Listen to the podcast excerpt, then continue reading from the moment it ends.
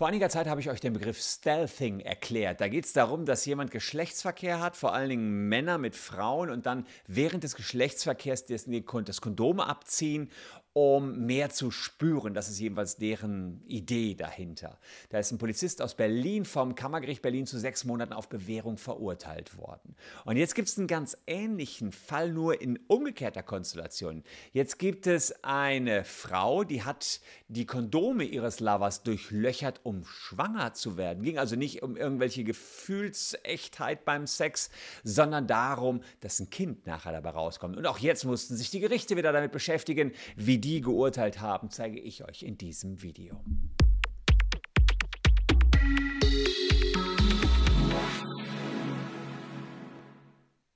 Ja, das ist mal wieder so eine Story, die kann man sich kaum vorstellen. Eine 39-jährige Frau aus Bad Salzuflen hat über ein Datingportal einen 42-jährigen Mann aus Bielefeld kennengelernt. Und damit herzlich willkommen zu diesem YouTube-Video. Ich bin Christian Solmecke, euer Gastgeber heute, Rechtsanwalt und Partner der Kölner Medienrechtskanzlei Wildeborger und Solmecke. Und wenn es euch gefällt, was ich hier treibe, dann freue ich mich über eine Belohnung mit dem Abo-Knöpfchen. Dauert nur eine Sekunde und freut mich ungemein.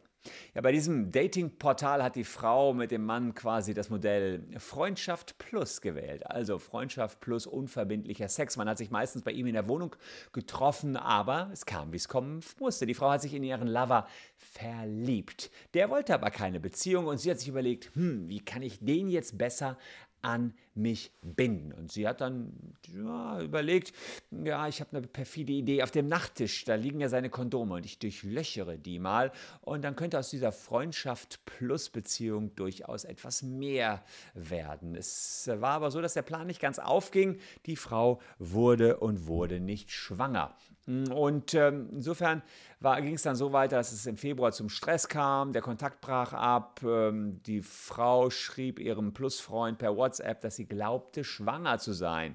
Sagt er, glaube ich nicht, wie soll das auch sein? Wir haben doch Kondome benutzt. Sagt sie, hahaha, von wegen Kondome benutzt, ich habe Löcher da reingepiekst. Fand er gar nicht so witzig und hat Strafanzeige erstattet. Die Polizei hat dann ermittelt und im Prozess wurde erstmal geschaut, ob die Frau sich wegen Vergewaltigung strafbar gemacht hat.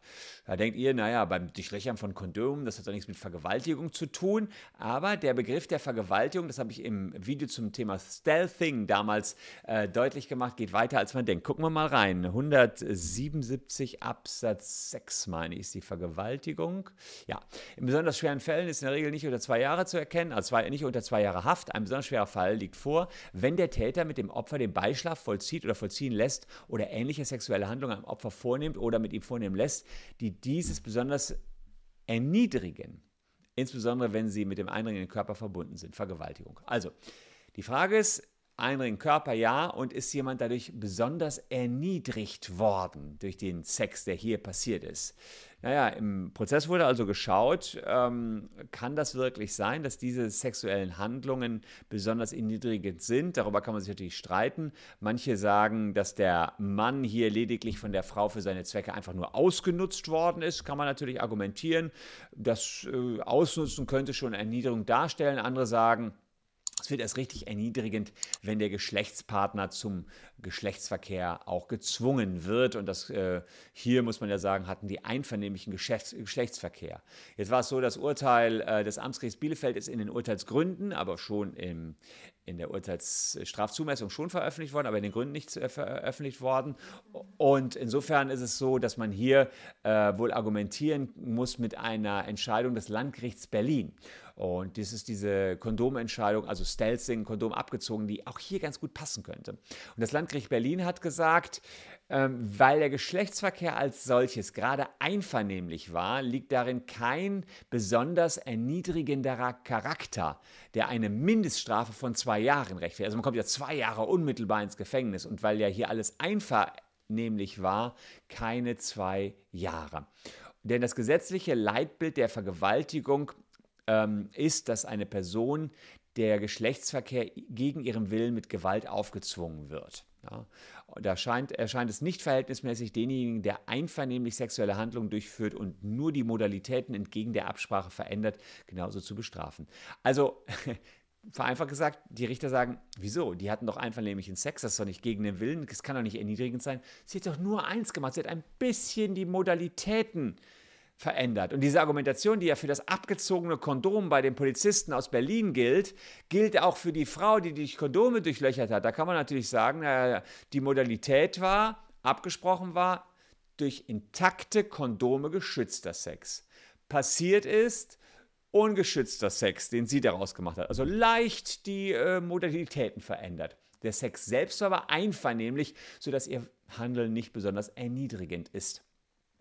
Offenbar ist auch das Amtsgericht Bielefeld jetzt in diesem Fall der Rechtsprechung des Landgerichts Berlin gefolgt und ähm, deswegen hat das Landgericht hier einen sogenannten sexuellen Übergriff angenommen. Der ist in Absatz 1 von 177 geregelt. Da steht drin, wer, wer gegen den erkennbaren Willen einer anderen Person sexuelle Handlungen an dieser Person vornimmt oder vornehmen lässt, ähm, wird mit Freistrafe von bis zu sechs Monaten bis zu fünf Jahre bestraft. Und genau das hat man hier Angenommen, wir äh, sagen, hier gibt es eine sexuelle Handlung, die ausgeführt worden ist. Die Handlung selbst äh, fand zwar nicht gegen den Willen statt, also das Ob, dass eine Stadt, äh, Handlung stattfinden soll, war nicht gegen den Willen, aber dieser Paragraph, der hm, äh, schützt auch das, wie die sexuelle Handlung stattfinden kann. Also das hat das Landgericht Berlin damals gesagt, auch das Kammergericht hat das damals äh, bestätigt und insofern ähm, wie die sexuelle Handlung stattfinden sollte, war nicht einvernehmlich und nicht abgesprochen, denn im Wie hatte man sich darüber geeinigt, dass das Ganze geschützt stattfinden soll und eben nicht ungeschützt. So eine Entscheidung wurde mittlerweile auch schon vom Oberlandesgericht Schleswig im letzten Jahr äh, bestätigt. Also äh, manchmal ist es ja so, ähm, dass, dass man das nicht unmittelbar aus dem Gesetz lesen kann. Also wenn man sich das anguckt, wer gegen den Willen ja, einer, einer ja, sexuelle Handlung vornimmt, da sagt man ja so, ja gut, der Wille war ja da. Und da wird sozusagen reingelesen, ja nicht nur ob, sondern auch wie der äh, Sex durchgeführt wird. Das muss beides muss übereinstimmen. Aber das muss man einfach wissen bei Gesetzen manchmal. dazu gucken wir Juristen dann eben entsprechend in die Kommentare. Der Mann war, so das äh, Amtsgericht Bielefeld hier, zwar mit dem Geschlechtsverkehr einverstanden, aber nicht damit, diesen ungeschützt vornehmen zu lassen. Was hat er bekommen? Äh, also, was hat sie bekommen? Ah, die Frau, die hat bekommen sechs Monate Haft auf Bewährung. Sechs Monate Haft auf Bewährung. Hm. Und äh, das war nochmal eine ganz neue Art des sexuellen Übergriffs, bei der eben jetzt nicht der Mann das Kondom abgezogen hat, sondern weil er meinte, nichts zu spüren, sondern eben die Frau die Kondome durchlöchert hat, weil sie schwanger werden wollte, um mit ihrem Lover länger zusammen zu sein. Ein solcher Fall war mir jedenfalls bislang noch nicht bekannt. Die Vorsitzende Richterin kannte solche Fälle auch nicht. Sie meinte, das wird wohl hier Rechtsgeschichte ähm, schreiben. Und damit sieht man so Normen, die so eher typisch wie Vergewaltigung, die eigentlich so für Männerkonstellationen oder Männerstraftaten geschaffen worden sind, können natürlich genauso auch für Frauen angewandt werden. Dem Vernehmen nach haben sich die beiden jetzt äh, übrigens wieder ausgesprochen und pflegen wieder Kontakt. Ob das auch sexueller Kontakt ist, das weiß ich nicht. Das Einzige, was ich weiß, ist, dass ich euch noch ein kleines Geschenk mitgebracht habe. Äh, wie auch schon bei den letzten Videos habe ich ein Kapitel mitgebracht aus dem Taschenanwalt, das ganz gut hierzu passt. Und es ist die Seite 124 aus meinem neuesten Buch, Der Taschenanwalt. Und das lautet, was tun, wenn der Sex der Nachbarn zu laut ist? Und da fällt mir gerade auf, so gewohnt bin ich es dann doch noch nicht, dass ich die Buchstaben gar nicht lesen konnte. Während es anfangs vielleicht noch amüsant ist, seine Nachbarn bei einem sexuellen Stelldichein stöhnen zu hören, hört der Spaß spätestens nach der dritten lauten Nacht in Folge auf, zumindest für die schlaflosen Hausmitbewohner. Aber kann man gegen die nächtlichen Aktivitäten der Nachbarn wirklich gar nichts unternehmen? Es ist selbstverständlich netter, mit den Nachbarn über das Wetter oder die neue Regenrinne zu philosophieren, als über deren Sexleben. Dennoch hilft oftmals ein Gespräch unter vier Augen weitaus mehr als der direkte Gang zum Gericht wobei auch das schon vorgekommen ist. Und die Gerichte gehen in nahezu jedem Fall den ungewollt beschallten Nachbarn recht. So seien zwar Feierlichkeiten in Maßen, das Fernsehen oder auch das Klavierspielen als normaler Mietgebrauch anzusehen. Überdurchschnittlich laute Geräusche beim Geschlechtsverkehr jedoch eher nicht. Dies insbesondere dann nicht, wenn Nachbarn davon aus dem Schlaf hochschrecken oder sogar deren Gesundheit leide. Schließlich gelte grundsätzlich eine Nachtruhe von 22 bis 6 Uhr, auf die jeder Nachbar einen Anspruch habe. Wer nun denkt, dass eine Gerichtsverhandlung kaum peinlicher werden kann, irrt sich gewaltig. So hatte ein Münchner Gericht im Jahr 2014 einen Fall auf dem Tisch, bei dem nachts aus einer Nachbarwohnung nicht nur Sexgeräusche ertönten, sondern auch noch das ohrenbetäubende Quietschen einer zuvor montierten Liebesschaukel. Nachdem etliche Abmahnungen erfolglos blieben, kündigte die Vermieterin ihren Mieter. Da er jedoch nicht auszog, verklagte sie ihn letztlich sogar auf Räumung der Wohnung und bekam vom Gericht Recht. Was lernen wir daraus? Auch wenn die Gedanken während des Geschlechtsverkehrs in der Regel nicht bei den Nachbarn sind, sollte auf diese Rücksicht genommen werden. Das erspart nicht nur ein unangenehmes Gespräch im Hausflur, sondern auch einen möglichen Gerichtstermin. Mein neuestes Buch, Der Taschenanwalt, wenn ihr Bock habt, 14,99 über den QR-Code oder die Caption, erfahrt ihr mehr.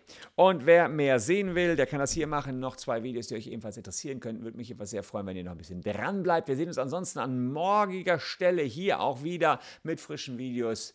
Ähm, ja, und danke, dass ihr meine Gäste und Zuschauer heute wart. Bleibt gesund, tschüss und bis dahin.